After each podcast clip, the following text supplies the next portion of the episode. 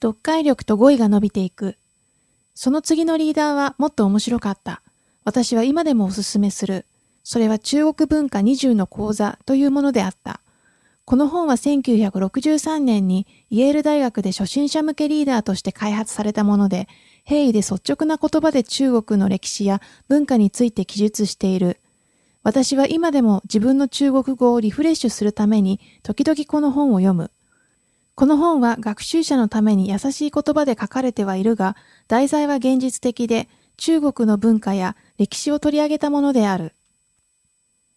段階的になっている読解の教材は初心者には絶対必要なもので、よりたやすい教材を読むことによって自信がつき、流暢さも増していくのである。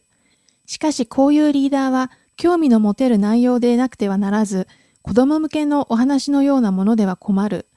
理想は学習者が選ぶことのできる作品集があることだろう。そしてできるだけ早く現実的な内容に移っていくべきだ。4ヶ月も経つと本物の中国の書物だけを読むようになった。大抵の場合、単語一覧表が特別についたリーダーを利用した。内容は歴史、政治、文学と様々だった。突然に言語による魅力的な世界が私の目の前に開けてきた。はじめのうちは書物の中で、やがて私の中国語が上手になるにつれて知り合いになった人々を通して、私は中国語の勉強に打ち込んだ。フランス語の時のように中国語の場合は10年間の学校での学習の蓄積を利用するというわけにはいかなかった。だが私はできるだけ短期間に習得しようと決心した。自発的に学習に取り組んだのだ。私は朝起きるとすぐにテープレコーダーのスイッチを入れた。それはバックグラウンドミュージックの代わりだったり、集中的な発音練習だったりした。漢字の勉強にも熱心に取り組んだ。毎日書いて復習した。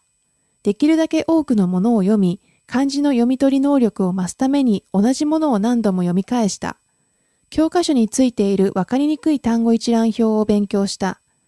いつも新しい単語なんて永久に覚えられないような気がしたものだった。それでも結果的には身についていった。香港は北京緩和を話す土地ではないから、それを学ぶことは全く孤独な作業だった。ただ出かけていって店主や他の人々と北京緩和で会話するというわけにはいかない。たまたま北京緩和によるラジオやテレビの番組があれば、いくらか理解することはできたが、すぐに忘れてしまう。それに反してテープレコーダーを使うことは、もう分かっている教材を何度も何度も聞くことになるから、学習にはとても役立った。問題はその当時の理解力で十分面白く思える内容のリスニング教材を入手することだった。私が香港に住んでいた頃、テープレコーダーは持ち運びのできるものではなかった。当時はまだオープンリールの大きくて重たく不格好なものだった。家で座って聞かなければならなかった。今では最新技術のおかげで、たやすく面白い内容の教材を見つけてダウンロードしたり、録音することができるから、どこでも聞くことができる。基本的に中国語には表音文字がないため、3000から4000の漢字、それもそれぞれ15画まで、またそれ以上の画数のものを勉強しなければならなかった。言うまでもなくボキャブラリーの獲得は英語よりも難しい。私は外国語学習者にとって辞書は最終的手段に過ぎないということが分かった。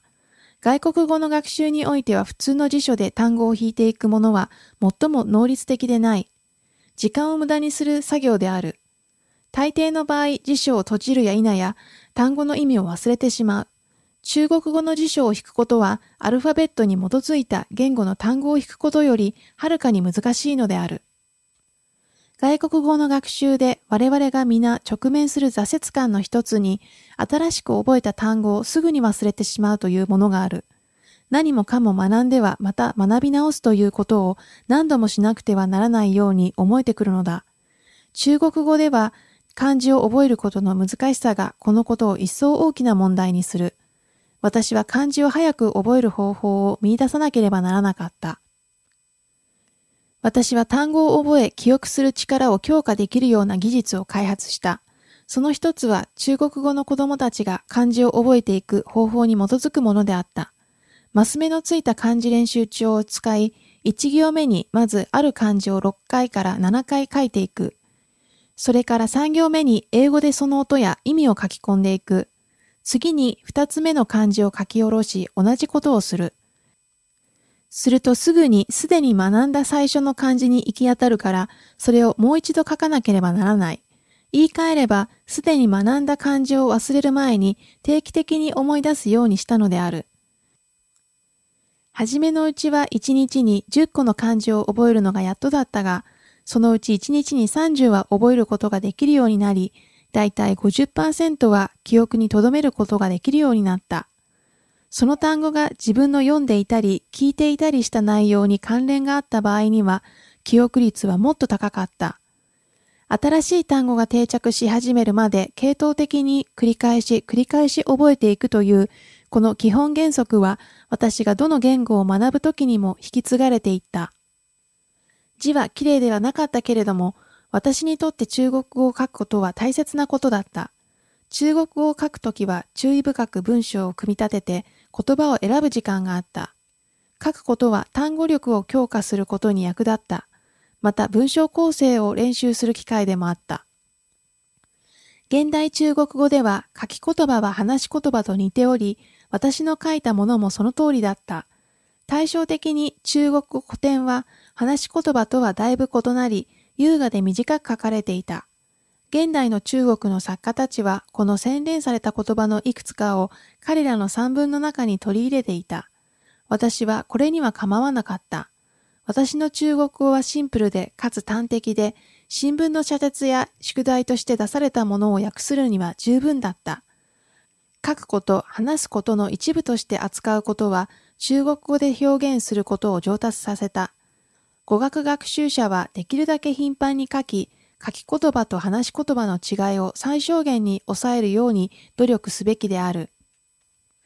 もう一つ、新しい単語を定着するまで覚えるための基本原則に文脈の大切さを挙げる。中国語の漢字の意味を覚えるには、個別に覚えるよりも、二つあるいは三つの漢字で成り立っている熟語で覚える方がずっと楽だ。今でもある漢字を一つだけ見ても意味がわからないことがあるが、熟語になっていればすぐにわかる。単語をある一つの文の文脈やより広い内容の中で覚えるという原則はどの言語にも有効で我々の開発したダリンゲストの学習システムの基本的な特色になっている。